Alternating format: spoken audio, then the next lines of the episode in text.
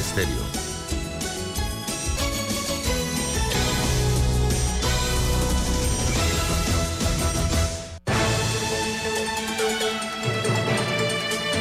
...7.30 de la mañana en Panamá. Inicia En Perspectiva. La información y análisis de las noticias locales e internacionales.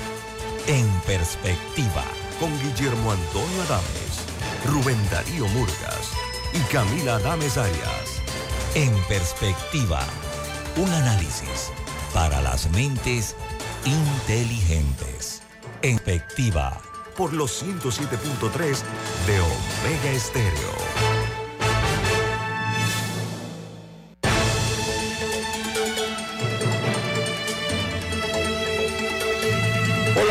Buen día, bienvenidos.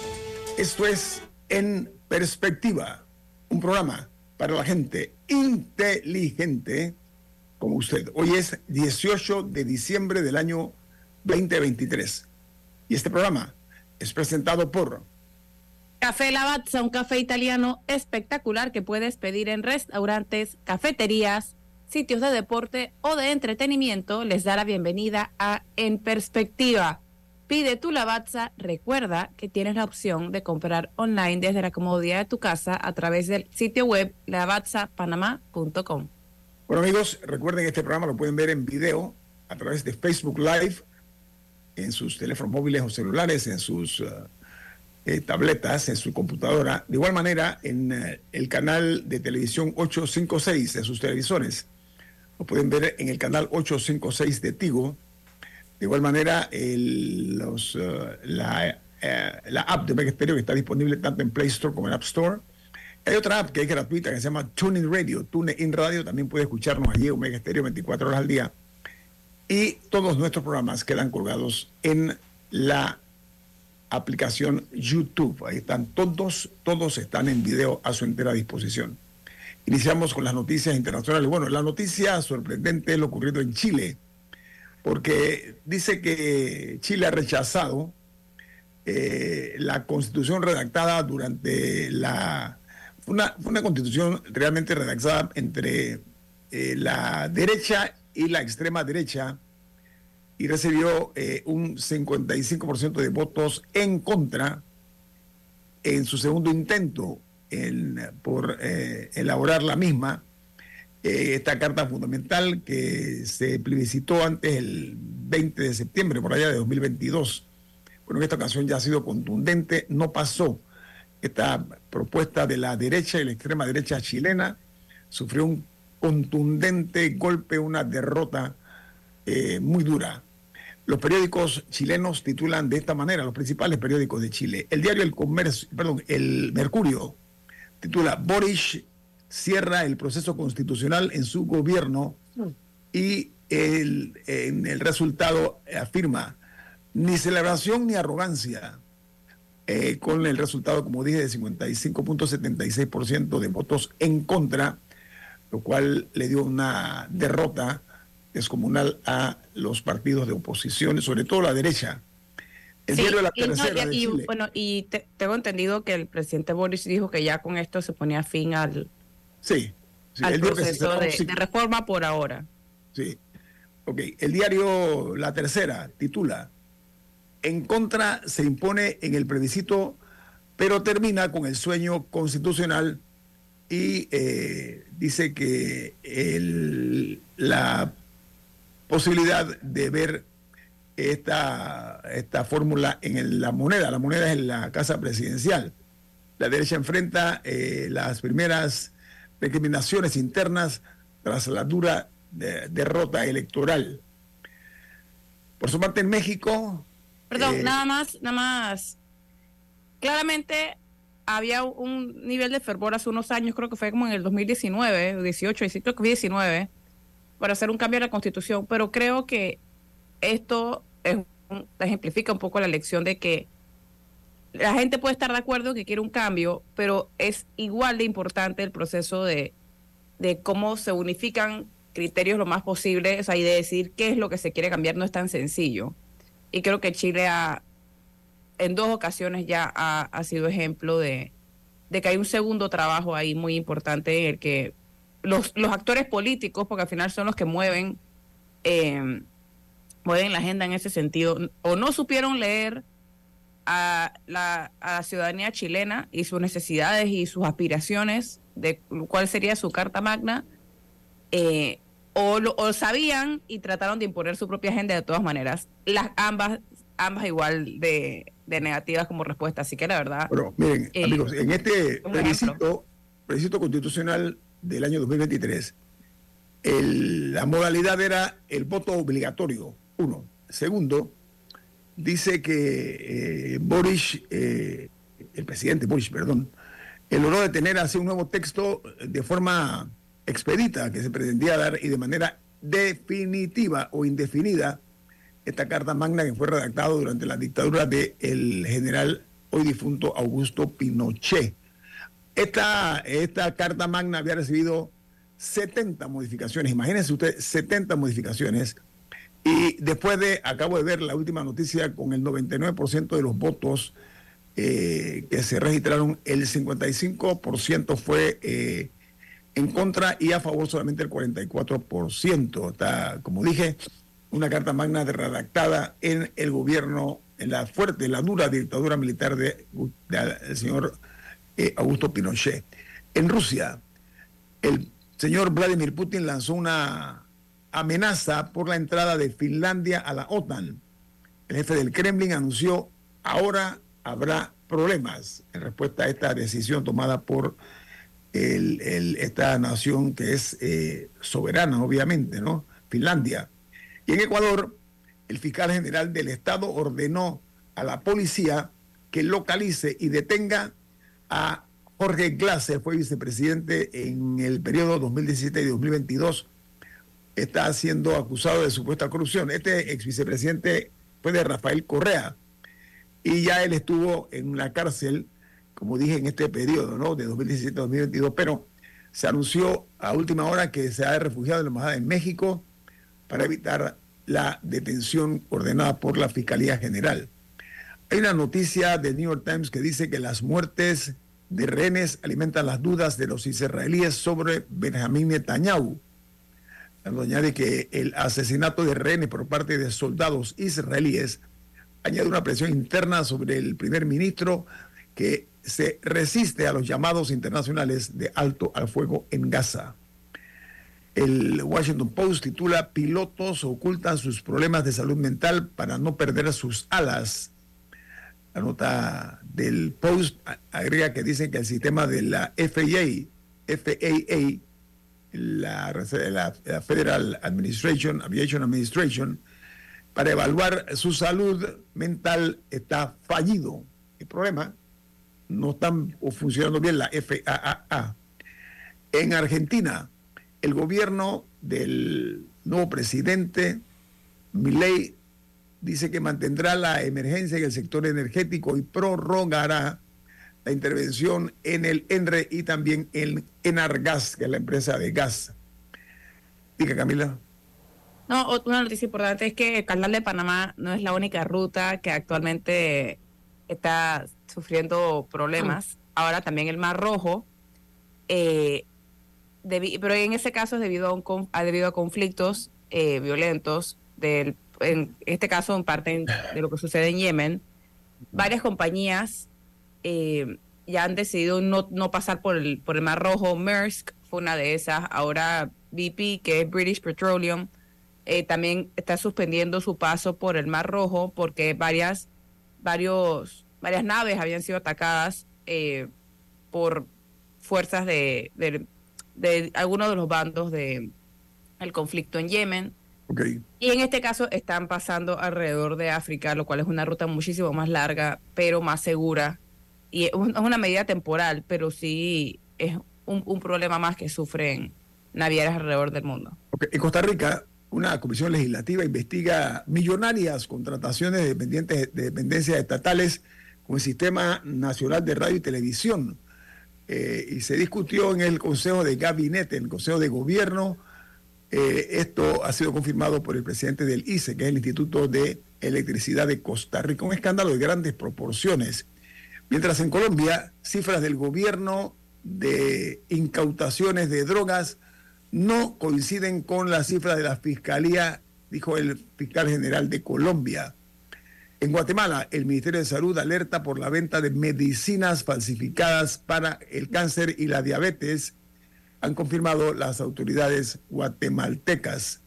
Y en Perú, la presidenta Dina Boluarte y el Congreso acaban el año con los números por los suelos, según ha dicho la encuesta IEP, han sido descalificados. ¿Cómo? La presidenta Boluarte solamente tiene un 9% de aprobación como mandataria y peor está todavía, peor de lo peor, el Parlamento, que solamente goza con el 5% de aceptación, de acuerdo a esta encuesta que se hizo, en el cual la jefa de Estado tiene un 91% eh, de, de 84% de desaprobación y la Asamblea, o en este caso el Congreso, tiene un 91% de aceptación eh, favorable, ¿no?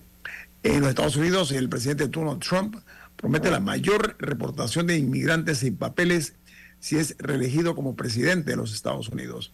El candidato Trump recurre al lenguaje xenófobo en un mitin en el que acusó a los indocumentados de envenenar la sangre de nuestro país.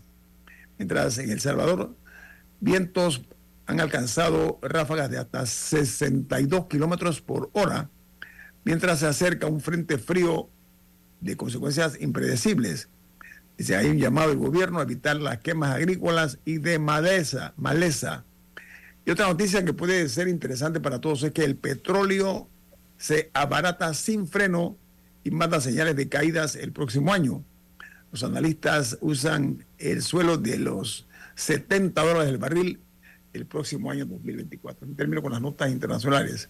Amigos, vamos a platicar esta mañana. Tenemos un distinguido invitado a quien le damos la bienvenida. Estamos esperando nada más que se ponga en pantalla. Estamos hablando del exministro de Seguridad, José Raúl Mulino, el candidato a vicepresidente por el partido RM, realizando meta. ¿Cómo está, ministro Mulino? ¿Cómo le va? Gracias, muy buenos días a todos. Feliz de estar con ustedes como siempre, me siento muy bien. Y aquí a la espera de, tus lanzamientos.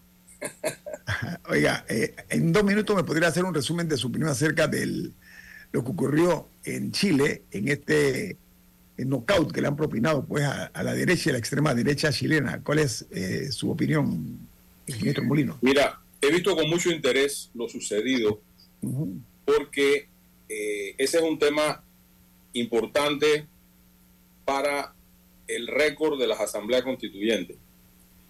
Chile se ha dado el tupé, por decirlo de alguna manera, de rechazar la constitución nueva que propuso la izquierda, liderada por el propio presidente chileno, como consecuencia de aquella revuelta eh, hace un tiempo allá. Estudiantil, que era estudiantil. Ajá. Sí, exacto. La planchó 68 a 32 y ahora lo que se veía venir como una constitución más hacia la derecha o de derecha plena, entiendo que también fue rechazada. 44% eso, lo logró, 44, 44 bueno, eso es un porcentaje importante, importante. Lo que te plantea es que Chile, ni modo, retomará el curso con la constitución de el general Augusto Pinochet, que es la que está vigente hasta donde sea y marca una vez más algún fenómeno político importante de analizar en ese país. Es que Chile es un país partido en la mitad, no necesariamente en partes iguales, pero es un partido, digo, es un país partido por la mitad en función de las preferencias de izquierdas y de derecha. Yo he visto un desarrollo del presidente Boric bastante moderado dentro de la expectativa que había al muy inicio de su, de su mandato. Es más, ha criticado a los regímenes de izquierda eh, más feroces. por ejemplo, a Nicaragua, de frente los criticó, cosa que llamó mucho. Y Venezuela. Y Venezuela. ha asistido, asistido a, a tomas de posesión de otros mandatarios de la región que no son de izquierda. La última fue del presidente de Argentina, Milei, que más de derecha no puede ser. Y creo que en alguna manera está entendiendo el mensaje de la importancia que es para Chile tener estabilidad, seguridad jurídica, tranquilidad social, y por ahí va. Eh, yo creo que ha sido un experimento muy, muy, muy aleccionador.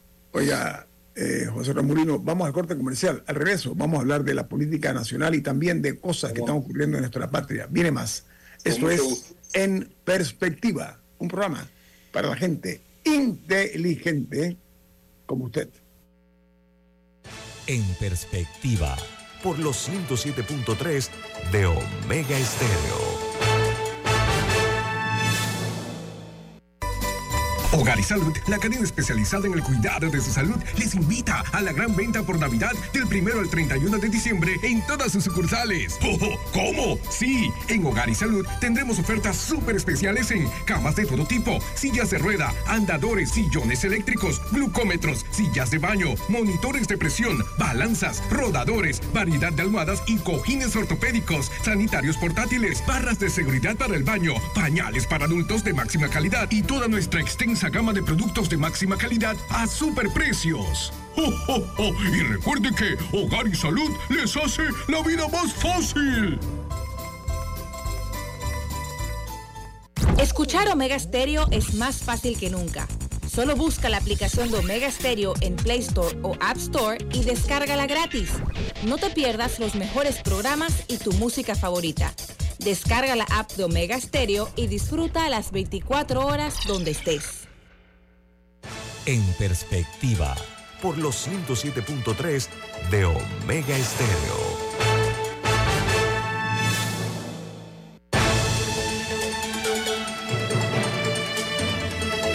Amigos, tenemos un mensaje importante para ustedes. Adelante.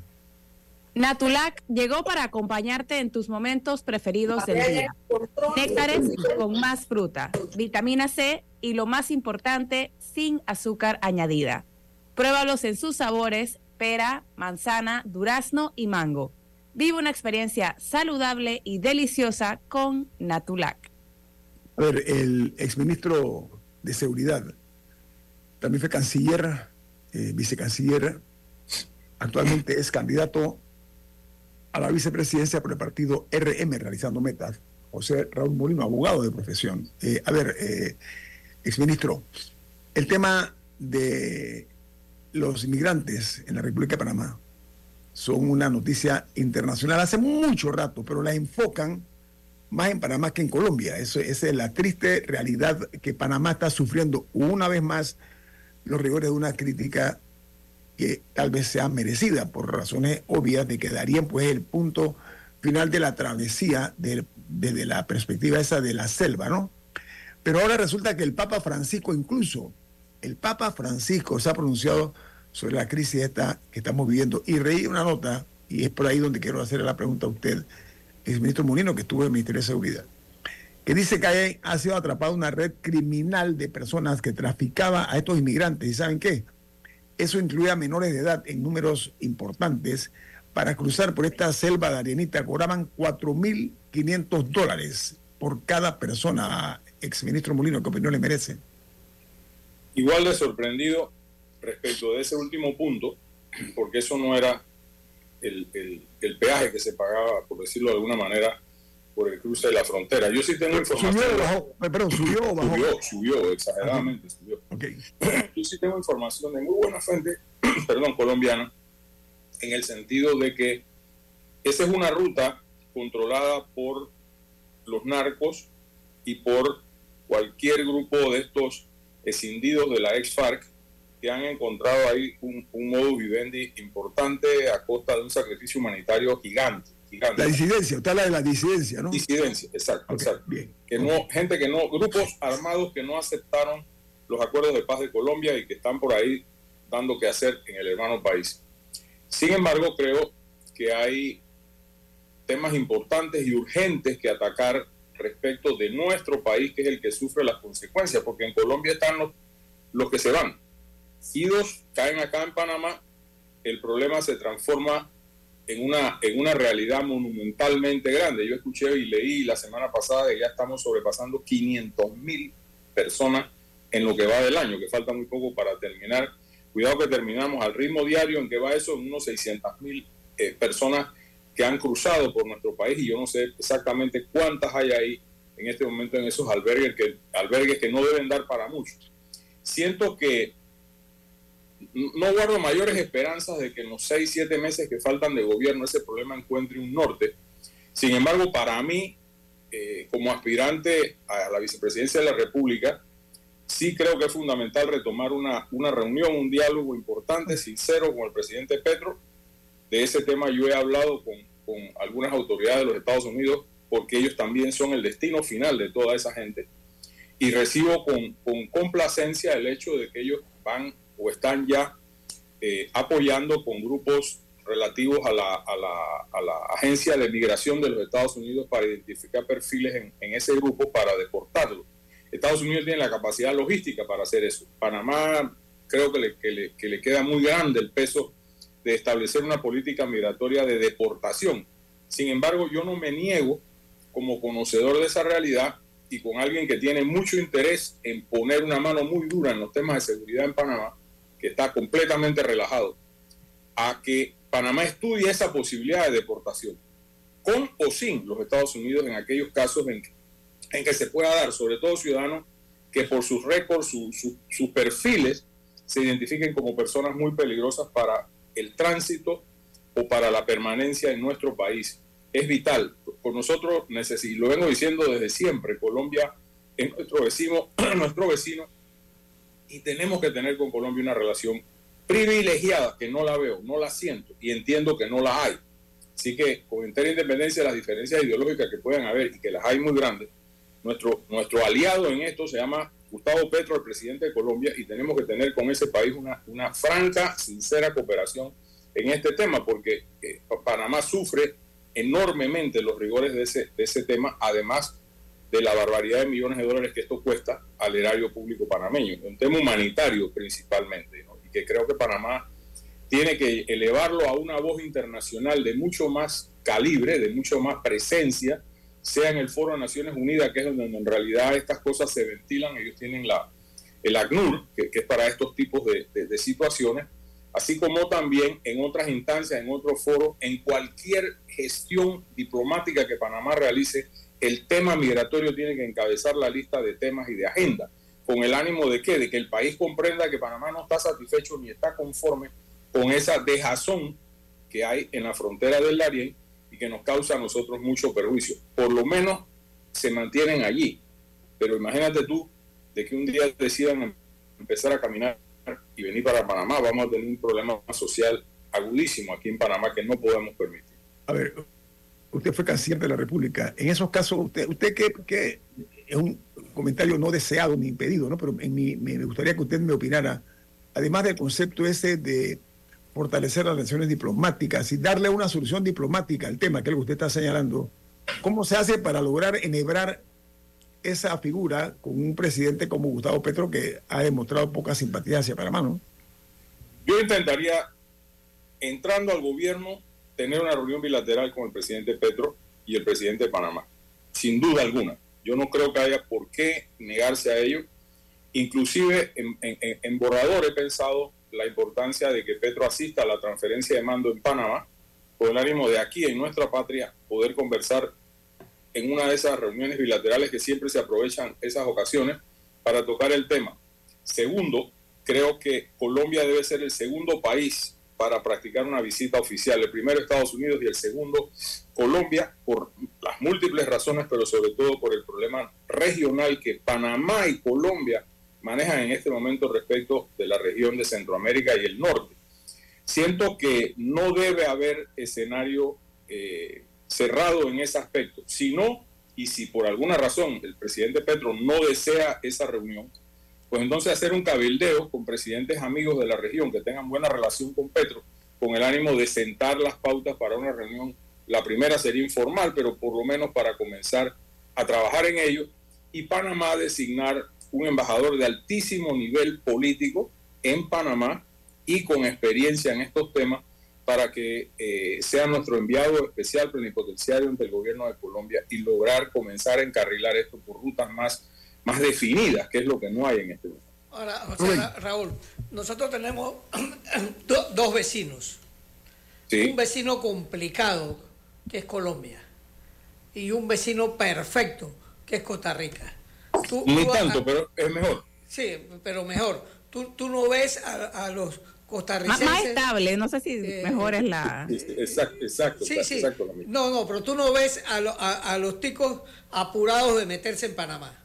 Pero en cambio a los colombianos. No, no, Digo, el, el tico, tú dices, tú dices inmigración tica hacia Panamá. Sí, sí, o sea, o sea no, existe, no existe, no, existe. El tico no, emigra, ¿por qué va a emigrar si Costa Rica, como dice Camilo, es un país muy estable? No, más estable. Costa Rica tiene sus problemas. tiene, otro tipo de más pero no, para que la gente de, los de Costa Rica arranque pero, pero, pero, es una realidad. Por, ahí no la veo. De, Colombia todo el mundo quiere, quiere salir y meterse en Panamá. No importa que haya selva o, o que haya, bueno pero no no son la mayoría no son colombianos son gente que viene de otros lados y que ese es su, su ruta. no vienen de África de todos lados no no pero mira eh, eh, eh, José Romulino yo acabo de venir de Costa Rica. Me impactaron dos cosas. Una el movimiento de turistas que se quedan en Costa Rica que llegan a Costa Rica los hoteles el movimiento bien las calles turistas por todas partes. Pero el que está conspirando contra Costa Rica no son los ticos, ¿sabes quiénes son? Los nicaragüenses que precisamente huyen de Nicaragua, la crisis que tiene ese país, migran hacia, Costa Rica y están causando problemas de inseguridad en un país que es uno de los, buenos en Entonces, así que quería nada más hacer Yo no digo, yo no le atribuiría, no sé con qué le atribuimos que el problema de inseguridad de Costa Rica es causado por los nicaragüenses. Porque las cifras lo indican las cifras que hay de, actividades de esa naturaleza prima el hecho de, personas que son foráneas. no, o sea, yo creo que yo creo que estamos mezclando como 10 cosas en esta conversación. O sea, el tema de que la gente venga de Colombia hacia, o sea, que cruce desde Colombia y no desde Costa Rica, lo más probable es porque el destino final está o sea, es, es un tema de dirección por hacia el destino final. Si fuera al revés, si Costa Rica estuviera eh, geográficamente donde está Colombia, la gente cruzaría por Costa Rica para llegar a Panamá. O sea, no es un tema de, no, o sea, no es un tema de, de las idiosincrasias del país, es un tema de posicionamiento en el camino hacia un destino. Eh, y el tema de si la inseguridad está ligada a la migración o no, yo querría ver cifras al respecto antes de asumir. Todo país tiene sus problemas. Y, no lo veo. Y no sé, yo, yo yo me alejo de esa, poco, de esa narrativa, no sé que haya evidencia que lo sustente.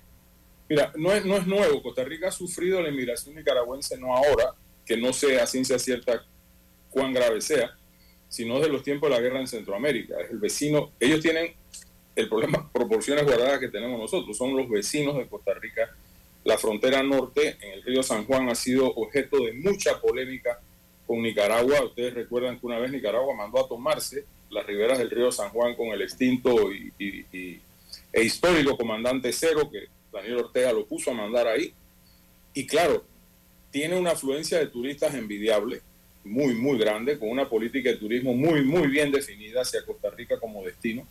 Yo puse en mis redes la, la semana pasada, el día viernes, el barco gigante que iba por las esclusas de Miraflores lleno de yates de virriosos a la pesca de Norteamérica, de Estados Unidos, que van a un concurso que hay en Costa Rica tradicionalmente en el mes de enero, cuya cuota de admisión, me dicen quienes saben, son 50 mil dólares para que un yate eso pueda ir al torneo de pesca.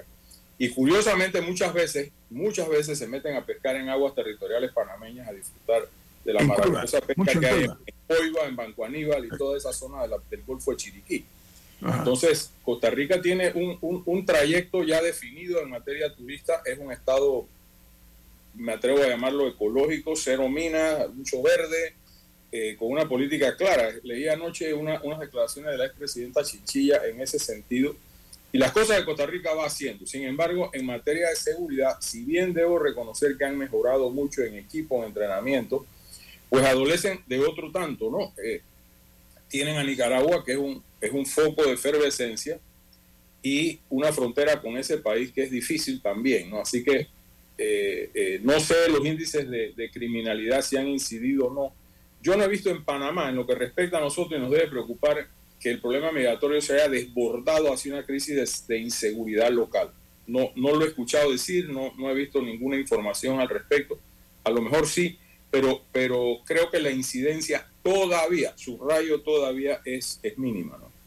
Bueno, Vamos al corte comercial. Yo leo todos los días el diario de la Nación, para que estemos claros. ¿eh? Todos los días religiosamente, y allí leo, esa no es crítica como en Panamá, pero ahí registran los casos, y en la mayoría de los casos tiene que ver con migrantes, para que quede muy claro. Esto no es algo que se me ocurrió. Vamos al corte comercial. Esto es En Perspectiva, un programa para la gente inteligente como usted. En Perspectiva por los 107.3 de Omega Estéreo.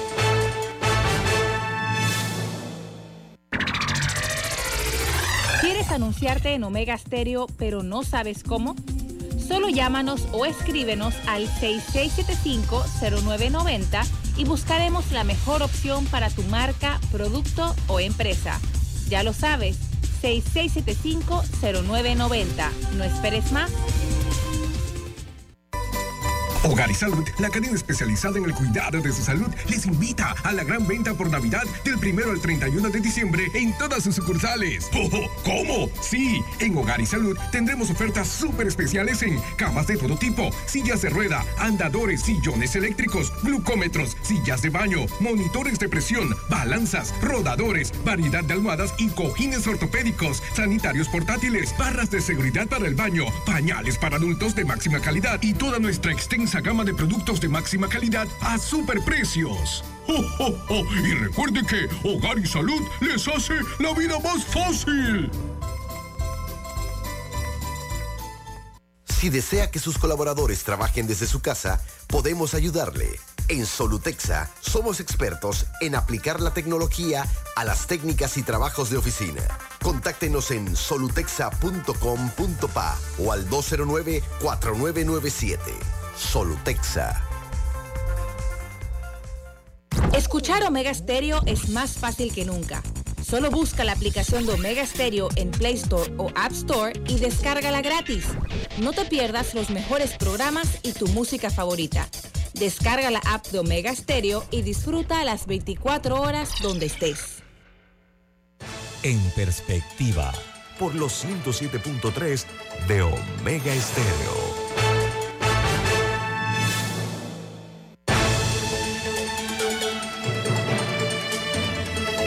Hay una noticia importante que vamos a presentar a ustedes. Escuchen, por favor. Queridos amigos, les recordamos que Hogar y Salud tiene durante todo el mes de diciembre la superventa navideña en todas sus sucursales. Si usted necesita una cama, una silla de ruedas, un sillón eléctrico reclinable, un andador, una silla de baño, un concentrador de oxígeno, pañales de máxima calidad o cualquier producto de la inmensa variedad que Hogar y Salud les ofrece, Venga ahora en diciembre y aproveche los descuentos especiales por nuestra super venta navideña. Esto es en Hogar y Salud. Amigos, eh, estamos hoy platicando con el exministro de Seguridad, ex canciller. Hoy es eh, candidato a la vicepresidencia de la República por el partido RM. Estoy hablando del abogado José Raúl Molino. José Raúl, a ver, el tema del canal de Panamá es noticia internacional. Volvemos a lo que tenemos que ver no podemos estar mirándonos el ombligo. Somos noticia internacional y no para bien, ¿ah? Presten mucha atención porque eh, en el tema del canal eh, hay mucha preocupación internacional, por supuesto, y aquí debe haberla internamente, pero hay algo todavía que es más inquietante y es que en una entrevista con el diario La Prensa, el administrador del canal de Panamá, eh, Ricardo Vázquez, dijo que nuestro país necesita 10 embalses para los próximos 50 años, que urge empezar con el del canal. Mi pregunta es, ¿vamos a esperar 50 años? ¿Qué estamos haciendo ahora y qué vamos a hacer mañana? Esa es mi pregunta. ¿Usted qué opina, señor Bulino? Me sorprendió igual que a ti. No he leído el cuerpo de la noticia, pero sí vi el titular. Ya, le digo, ya, le digo brevemente, para que sepa, eh, ministro Molino, dice que a pesar de que en Panamá llueve tanto en la época de invierno, que para este año 2023, eh, que ya está, ya este el último mes de este año, no se ha descargado el volumen necesario de agua para menguar la sequía que está afectando la cuenca hidrográfica del canal de Panamá y que se ha reavivado la urgencia que se había eh, encendido entre el año 2015 y 2016, estamos hablando siete años atrás, ¿ah? cuando el fenómeno del niño, al igual que ahora, se cava las fuentes de agua para el paso de los barcos por el canal y el consumo de la población del país. Dos grandes problemas, señor Molino. Ahora, ahora entendemos el contexto de lo que estoy presentando, ¿no? Ok. Bueno, yo no sabía de 10, sabía de uno que pareciera impostergable y que estaba en el tapete hace 10 años, desde hace 10 años, que es la canalización del río Indio para nutrir de más agua el lago. Yo creo que este es un tema que plantea varias cosas. La urgencia nuestra, por supuesto, de salvaguardar el canal de Panamá. O sea, ya estamos sufriendo las consecuencias de no tener el calado y muchas navieras han optado por otras opciones de tránsito ante la imposibilidad de que sus megabotes pasen por aquí. Por otro lado, creo que es importantísimo. Yo siento, yo siento, y a lo mejor estoy equivocado, y si es así, me alegraría mucho estar equivocado. Yo siento que la autoridad del canal con el gobierno de Panamá son dos mundos aparte y eso no debe permitirse. No debe permitirse. No puede ser que el país se entere de que necesitamos 10 embalses y el gobierno de Panamá no tiene información fehaciente sobre eso, ni mucho menos coordinación del cómo se va a hacer. Yo entiendo el tema de Río Indio porque me tocó como ministro manejarlo en algún momento con la autoridad del canal y no se pudo arrancar en aquel momento por la presencia indígena en el área y aquella, aquella comisión que creo que subsiste de, contra los embalses. Y hoy día a lo mejor es un tema de políticamente más complejo de manejar, pero no por eso el Estado debe renunciar a su derecho a gobernar y hacer lo que tenga que hacer para que el canal de Panamá subsista de manera estable y eficiente ante la navegación internacional. Eso es vital, así como he escuchado que del lago de acá, de Bayano, también hay que hacer algo para lo que es el agua de tomar que no tiene que ver con, con tránsito. Yo no soy un experto en eso. Lo único que sí digo, en función de gobierno, abogaría muchísimo para volver a conectar la autoridad del canal con el gobierno de Panamá. Los que estuvimos ahí cuando se hizo el título constitucional del canal sabemos que el espíritu de la norma que crea a un director con rango de ministro del canal era precisamente para tener ese liazón, esa comunicación constante entre el canal y, la, y el gobierno. Resulta ser que nosotros ahora tenemos, a mi juicio, y ojalá esté equivocado, que el canal de Panamá es otra zona del canal allá manejada por panameños y que no se sienten, y así yo lo siento y lo, lo sentí en su momento, que ellos no se sienten que tienen que darle ninguna información ni ningún trato especial al gobierno de Panamá. El canal es de Panamá. No, no, aquí tenemos un país con un canal, no un canal con un país. Entonces, yo sí siento que es importantísimo que se retome ese diálogo porque ¿qué va a pasar, amigos? Vamos a decir que empezamos el proyecto de Río Indio y hay conflictos ahí como todo indica que puede pasar. ¿A quién le corresponde entablar ahí el orden público y la seguridad del área? Al gobierno, no al canal, es al gobierno. Entonces, en aras de llevar la fiesta en paz, lo mejor es que exista la información, el manejo, el flujo de coordinación entre lo que tienen que hacer un, calendario de cosas que tienen que hacer para poder producir ese, conducto de agua hacia el lago y hacerlo en la mejor manera posible. Las otras 49 opciones, yo no sé cuáles son, por ahí hay mucho río en esa selva y en esas montañas, pero la que parece urgente es la de Río Indio y que podría empezar a solucionar el problema que estamos teniendo ya, ya, no es que lo vamos a tener en el 2026. Bueno, eh, pero parte del problema es que se puede empezar el proyecto mañana.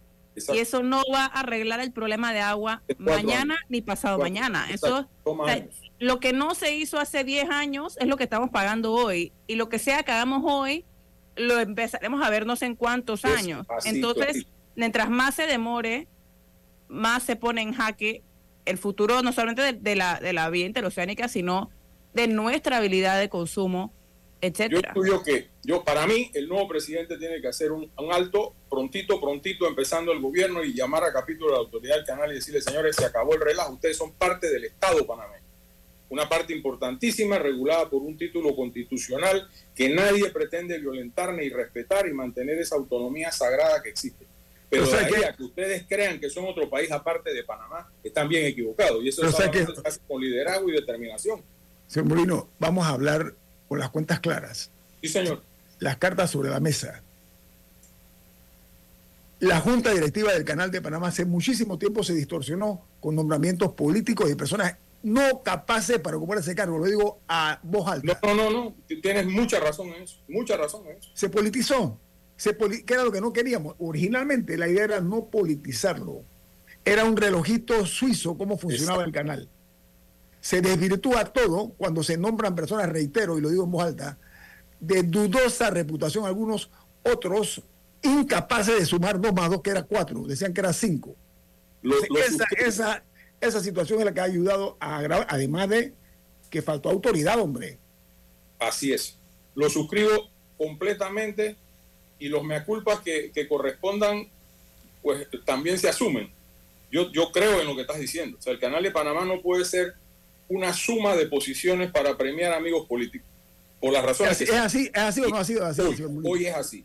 Hoy es así. Y veremos próximamente el reemplazo del señor Abreu, Roberto Abreu, el que acaba de anunciar que era presidente de la Comisión de Comercio, que tendrá la Asamblea que poner por un término eh, eh, que, que, trascienda el primero de julio, pues esos, esos, puestos no, no, no varían con los cambios de mando a otro diputado como representación de la Asamblea. Sin embargo, sin embargo, nada está escrito en el sentido de que el representante de la Asamblea tiene que ser un diputado. Rafael Bárcena, Boli Bárcena fue representante de la Asamblea en la Junta Directiva del Canal de Panamá eh, por allá en algún momento del año 2010-2011. O sea que hay ese precedente y creo enfáticamente en que hay que dejar de nombrar abogados en la Junta Directiva del Canal y poner la gente técnica, preparada y con experiencia para poder acometer los grandes retos que hoy tiene el Canal de Panamá. Oye, si nosotros eh, como país ampliamos el canal, ¿cómo lo vamos a dejar secar? Por amor a Dios. Oiga, oiga abogado Molino, eh, para cerrar este tema del canal, eh, usted que es abogado, hay un problema y es el, siguiente, ¿no? Que habría que eliminar una restricción que hay en cuanto a la confección o construcción de embalses, porque esto lo dice eh, la ley 28 de 2006. ¿Cómo se hace? Bueno, ahí sí me pusiste en un, atolladero porque eh, no, soy un experto en eso y lo, y lo reconozco. Es que para el eh, tercer juego de cruzas, cuando se habló del tercer juego de cruzas, se habló de que hay restricciones, recuerda usted, ¿no? Hay restricciones. Ok, esa era la pregunta. Eh, yo, yo no sé cuál es la opción técnicamente estructurada para reemplazar el embalse. jurídicamente, jurídicamente. Jurídicamente, bueno, yo, yo, te digo algo, si es por función de esa ley que mencionas, pues se pasará otra ley. Se pasará otra ley que abra el compás y permita lo que se tiene que hacer. Lo que no se puede es dejar de hacer sobre pretexto de que una ley impide que a lo mejor la solución o la única solución técnica que tiene el canal eh, esté prohibida por ley. Yo creo que eso de eso no se trata esto, por lo menos para mí. La responsabilidad que tiene un gobierno es dirigir, decidir. Bueno, gobernar es decidir. Así que esta es una manera de tomar decisiones y aclarar de frente de que se va a eliminar eso con el propósito de construir la salvación del canal de Panamá. Lo que haya que hacer en el camino ya se verá, ya se verá. Yo creo que no debe ser una cosa impuesta, tiene que ser una cosa bien informada, con mucha información, lo que no pasó en la mina con mucha información para todos esos sectores, sumar a la mayor cantidad de grupos ambientalistas, ecologistas, cívicos, etcétera, para que coadyuven en una, en una, en una gestión de interés nacional. O sea, esto no es una cuestión del gobierno, del ACP nada más. Creo que es un tema de país que tiene que unificar la mayor cantidad de fuerzas posible sin que ese aspirado consenso impida una decisión final. Así lo veo yo. Pero ¿sabe qué? hay que hacer algo ya. Totalmente, totalmente de acuerdo, totalmente de acuerdo. La, la ineficacia, eh, la falta de dinámica, la parsimonia, ¿okay? la, el tortuguismo en la toma de decisiones valientes y decisivas se está pagando ahora mismo. En un país donde lo que hace es llover bastante y a mí me duele muchísimo que el canal no haya tomado en consideración la creación de embalses previendo lo que nos ocurrió cuando el fenómeno del niño, usted recuerda, ¿no? La vez pasada. Perfectamente. Hemos vivido mucho y hemos aprendido poco. Ahí está el resultado. Mira el escándalo que es la gente diciendo, oye, el canal de Panamá está colapsando, ¿eh? En la fila de barcos. Esa es la percepción que hay, que no es, pero esa es la percepción que hay. Por supuesto, el hay afuera. Los a febrero o marzo serán la mitad de lo que eran hace eh, tres meses e igualmente, no solo el tránsito incide en algo, sí, en el gobierno central. El chequecito que tira el canal todos los años, este año debe venir muy, muy disminuido. Y hay que sacar claramente qué paga ese cheque y qué no va a poder seguir pagando el gobierno. no, y qué no va a poder pagar. O sea, lo que no va a poder pagar, así de fácil. Exacto, lo que no se va a poder pagar. vamos al corte comercial. Esto es En Perspectiva, un programa para la gente inteligente como usted. En perspectiva, llega a ustedes gracias a Natulac, nécares con más fruta. vitamina C y sin azúcar añadida. Pruébalos en sus sabores manzana, pera, durazno y mango. Natulac, tan natural como hecho en casa. El Gobierno Nacional, a través del MOP, informa que continúan los avances a muy buen ritmo en la ampliación a seis carriles del viaducto La Chorrera, un proyecto que mejorará la vida de más de dos millones de panameños que utilizan la vía interamericana diariamente, trayendo beneficios económicos y turísticos a la región de Panamá Oeste, además sumando arriba de 250 plazas de empleo. Un proyecto hecho por un gobierno en acción. Prometido, cumplido. Natulac llegó para acompañarte en tus momentos preferidos del día. Néctares con más fruta, vitamina C y lo más importante, sin azúcar añadida. Pruébalo en sus sabores: pera, manzana, durazno y mango. Vive una experiencia saludable y deliciosa. Escuchar Omega Stereo es más fácil que nunca. Solo busca la aplicación de Omega Stereo en Play Store o App Store y descárgala gratis. No te pierdas los mejores programas y tu música favorita. Descarga la app de Omega Stereo y disfruta las 24 horas donde estés. En perspectiva, llega a ustedes gracias a Natulac néctares con más fruta, vitamina C y sin azúcar añadida. Vive una experiencia saludable con los sabores de manzana, pera, durazno y mango. Natulac, tan natural como hecho en casa. Bueno, José Raúl Molino está con nosotros esta mañana, un hombre bien informado, un hombre que eh, sabe lo que es el roce con el poder, ha ocupado cargos altísimos como ministro de Seguridad, además ha sido canciller de la República Realmente una figura hoy es candidato a la vicepresidencia por el partido RM para las próximas elecciones. Antes de entrar en materia política, le quiero formular una pregunta. A el problema económico de nuestro país, la manera como se disponen los fondos para algunas cosas que son triviales, que son poco importantes, pero en otras eh, malbaratas. Se, el dinero eh, se disuelve, así como el, agua bajo la presión del sol, que se va desvaneciendo, se va evaporando. Me refiero en este caso a la figura de los asesores que hay en la, Asamblea Nacional. Estamos hablando de eso fuera de pantalla, pero quería aprovechar para decirle, ¿sabe, eh, ministro Bolino, cuánto nos cuesta a nosotros anualmente? 412 asesores que hay en la Asamblea, 14.4 millones de dólares. Pongamos esto en perspectiva. En el año 2010, ¿sabe cuántos eran los asesores? 81. ¿Y cuánto nos costaba eso al erario? 1.9 millones de dólares. Es un 408, 80%, una cosa así más o menos. ¿Hay justificación para eso? Eso no es una fórmula que realmente lastima la, la figura de lo que es el, el, uso adecuado de los fondos del Estado, señor Molino. Eso no tiene razón de ser. Póngame los números que me quieran poner, eso es exabrupto económico, desde, donde, desde la perspectiva que lo quieran ver. Yo recuerdo que Lucas Arac Linares fue presidente 2012 por allá de la Asamblea Nacional y en múltiples ocasiones retirar. Mi presupuesto eran 13 millones, decía Lucas, como presidente de la Asamblea, y cada diputado tenía derecho a cuatro nombramientos. Un chofer, un asistente, una secretaria y un asesor. Eran cuatro por diputado y en ese tiempo creo que habían 61, si mi memoria no me traiciona. ¿Qué justificación ha pasado? Ha sucedido para que hoy tengamos esa cantidad de gente en la Asamblea que si tú lo paras en fila a cobrar el cheque, tendrías que hacer otro edificio o dos edificios más de la Asamblea para que quepan, y si no van a allá a la Plaza 5 de Mayo. Mira, la Asamblea no es solamente esos nombramientos. Aquí inventaron a un costo billonario la descentralización paralela. Dos mil y pico de millones de dólares en eso.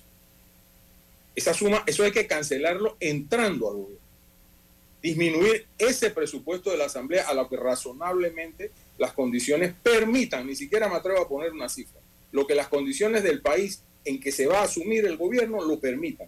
Y por otro lado, parar la política de estos señores de hacer lo que les da la gana. Lo que, lo que ha pasado, pienso yo, es que ha habido una cesión de poder del órgano ejecutivo, por lo menos en los temas de esto, de presupuesto de la nación, en la Asamblea de Diputados, en la Comisión de Presupuestos y un ministro de Economía y Finanzas que va a la Asamblea y lo repelan como si fuera un mandadero y ni siquiera responde. Entonces yo creo que eso, eso, eso deja mucho que desear y decir de quienes ostentan el poder en el órgano ejecutivo. Yo creo que estamos en una cefalía integral de lo que es el mandato de un gobierno. O sea, señor Brino, o sea, no es un traslado de partida, sino un traslado de poder, lo que usted está diciendo, lo que se ha dado, ¿no? Exacto, yo creo que la, la, la Comisión de Presupuesto quita, pone, regala y aquí no hay un control de cuánta plata están en las arcas. No se trata de hacer un presupuesto. la palabra presupuesto es eso, presuponer que va a haber plata. Pero en el próximo quinquenio los esfuerzos, los logros se van a depender de la capacidad financiera del Estado, además heredando una deuda que a lo mejor va a terminar en más de 50 mil millones de dólares. O sea, esa cifra yo no la sé ni escribir, ¿entiendes? Eso, eso es una barbaridad de dinero que de alguna forma inteligente, coherente, se va a tener que plantear ante la comunidad de acreedores internacionales, así como de algunas entidades multilaterales a quien Panamá le debe dinero, entiendo que no mucho, pero le debe dinero, para poder tirar esa deuda, refinanciar esa deuda hacia más adelante y poder que el Estado tenga dentro de la reducción de presupuesto que tiene que darse la capacidad de tener flujo de caja para lograr inversiones, no planilla, que es el gran error que se ha cometido aquí. Y, y, olvídate en la presidencia, olvídate en la presidencia de la cantidad de asesores que hay. Eh, hablando de la presidencia, usted es candidato a la vicepresidencia de la República en el año 2024. Usted es un hombre con un bagaje cultural interesante, tiene además una trayectoria en el servicio público. Ser vicepresidente eh, tiene, eh, emana responsabilidades que en algunos casos algunos no han logrado asumir adecuadamente. ¿Cuál es, en su opinión, la mayor fortaleza que tiene usted, además de haber sido canciller y ministro de, Seguridad. A ver, en seguridad, ¿usted qué propondría como vicepresidente en materia de seguridad? En primer lugar, nombrar a un ministro de Seguridad Civil con todo el respaldo del presidente de la República en la cadena de mando. En segundo lugar, subirle la moral a la fuerza pública y volver a darle el sitial que una fuerza pública en democracia tiene que tener integralmente. No con esto crear castas ni privilegios, sino es muy duro, y me lo han dicho muchos comisionados durante la crisis reciente, que manden a la policía. La Policía Nacional se ha vuelto y se ha transformado por la dejazón que hay en el Poder Ejecutivo en el inicio y el final de todo acuerdo político o de todo enfrentamiento político de problemas que son responsabilidades de algún miembro del gabinete o de, algún, de alguna entidad descentralizada. La policía va a ir de primero y tiene que frentear a todos los manifestantes. Bueno, en la crisis actual, la que acaba de, sobrepasarse, la orden de Palacio era no hagan nada. Entonces, si la orden de Palacio no hagan nada para restablecer el orden público, ¿para qué tienen a la policía ahí? La policía nos conta, porque lo vimos en video, fue golpeada, paliada, humillada, escupida y eso afecta, porque esos señores, muchos de ellos que son amigos míos que están en... La moral, ¿no? La moral de la... De la, moral, dice, pero ¿para qué nos mandan aquí si nos están apaleando y nosotros no podemos hacer absolutamente nada? Entonces, imponer el orden público no es nada agradable, te lo digo yo. Pero es eso o permitir la anarquía. Y yo creo que ningún gobierno está electo para permitir anarquía. Tan sencillo como eso. Lo que sucedió en Chiriquí, por ejemplo, eso no puede volver a suceder jamás en la historia de este país, porque atentó contra la seguridad de todo el país. Yo estuve en David cuando estaba eso trancado. Y las imágenes no se me van a borrar de la cantidad de carros haciendo fila esperando en las distintas bombas del pueblo de David la llegada de los camiones de Costa Rica. Eso era deprimente y deplorable desde todo punto de vista. Bueno, esa realidad, igual que la de Tierras Altas, eso no puede volver a pasar aquí. El orden público se tiene que imponer si no se puede lograr por vías más civilizadas pero hay que abrir el país y el país no puede estar secuestrado por mes y medio porque las consecuencias las vamos a pagar prontito. Las vamos a pagar prontito en términos de, dólares y centavos que simplemente no van a existir porque toda esa gente no va a pagar mucho impuesto, no va a pagar nada porque reducción de planilla, una serie de cosas que va a tener un impacto negativísimo. ¿Producto de qué? De la algarabía en que se sometió este país a una anarquía total. A ver, nos quedan tres minutos, exministro Mulino. El ministro de Comercio e Industria acaba de anunciar que va a presentar una hoja de ruta eh, con el tema de la, del cierre de la mina de cobre en Donoso, ¿no? Eh, están hablando de, por ejemplo, eh, preocupados por la estabilidad y, el ambiente, son todos los factores que están diciendo, pero en ese tema van a incluir a los ministros del MISI, de Comercio e Industria, por supuesto, al de Medio Ambiente, al ministro de Trabajo para ver este asunto. Hay un panameño, un comité panameño de Unión Internacional para la Conservación de la Naturaleza, las siglas en inglés son eh, IUN, que ha solicitado una auditoría, auditoría sobre una, eh, una opinión experta, pero eh, externa, una auditoría externa. ¿Usted qué opina de eso? En primer lugar, cuando digo la palabra hojas de ruta, es sinónimo de no se va a hacer nada. Ok. A los ejemplos históricos recientes me remito. En segundo lugar, para mí es inaceptable, como un mero observador, que los mismos que fueron causantes del desastre y el peor manejo político, económico que se le pueda haber dado un problema nacional como este, sean los mismos responsables que van a estar en la mesa esa de no sé qué cosa para poder resolver un problema. Yo estoy preparado para que ese problema no se resuelva en los próximos cinco meses. Yo estoy seguro que eso no se va a resolver.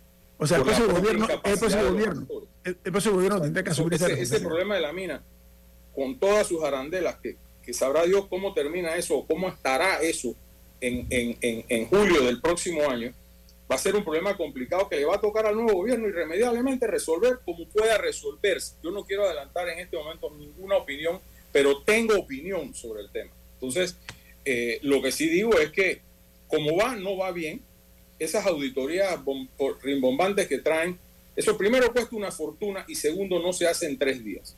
Una auditoría de ese calibre para esa instalación, yo me imagino que debe tomar una buena cantidad de tiempo, así como cualquier otra actividad de cierre que se tenga que ejercitar para cerrar el hueco ese. Así que, pero hay que hacerlo, pero hay que hacerlo, con buenos ojos. Sinceramente, no, pero hay con buenos ojos. Ojalá me equivoque.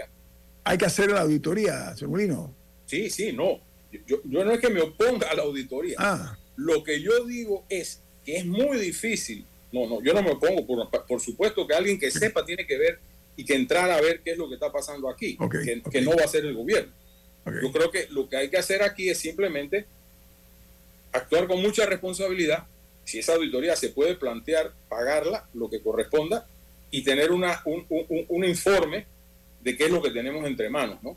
Yo, yo creo que no he visto ninguna historia reciente en ninguna parte de un problema más mal, más mal manejado que este. Que yo creo que hay que hacer la auditoría, que tiene que ser independiente, con gente que realmente sea prestigiosa, con, con, un currículo suficiente para encargarlos de eso y sobre todo que sea transparente. José Ramón muchas gracias por estar con nosotros. A ustedes he disfrutado mucho del programa y saludos y feliz Navidad y próspero año nuevo para todos los oyentes de ustedes y a ustedes mismos un fuerte abrazo.